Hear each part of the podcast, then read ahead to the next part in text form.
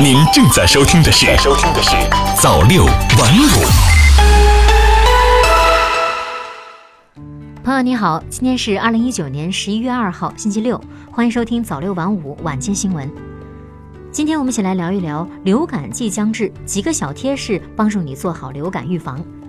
我国即将进入流行性感冒流行季节，那么公众该如何去预防呢？中国疾病预防控制中心病毒所国家流感中心主任王大燕说，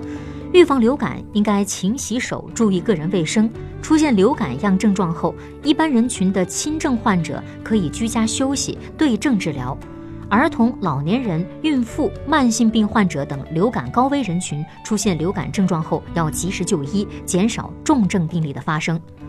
王大燕说，对于公众来说，预防流感要做到经常开窗通风。避免用手摸口鼻、揉眼睛，因为流感经常是通过手接触污染物品后传播的。另外呢，一定要戴好口罩，做好个人防护也非常重要。王大燕说，在流感流行季节，应该尽量避免去人群密集的场所，以避免增加感染的风险。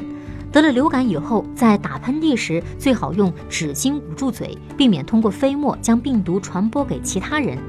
专家提醒，对于大多数健康人来说，流感是一种自限性疾病，一般一周之内症状呢就可以得到缓解。个别病人会发展为肺炎，出现脑、心脏等重要器官的并发症。因此，高危人群，比如说婴幼儿、五岁以下的儿童、六十岁以上的老年人、孕妇等等，这些人群呢得了流感以后，一定要尽早就医，减少流感造成的重症风险。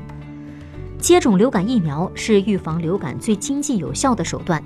王大燕说：“对于六到二十三个月龄的婴幼儿、两到五岁的儿童、六十岁及以上的老年人、特定慢性病患者、医务人员、六月龄以下婴儿的家庭成员和看护人员，以及孕妇或者准备在流感流行季节怀孕的女性等，建议在流感流行季节到来前优先接种流感疫苗。”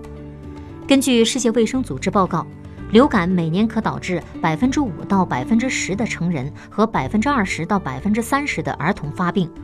全球每年约有十亿人感染流感，大多数为轻症。据专家介绍，一般每年十一月中下旬以后，我国南北方会逐步进入到流感的流行季节，流感高峰一般出现在一月份左右。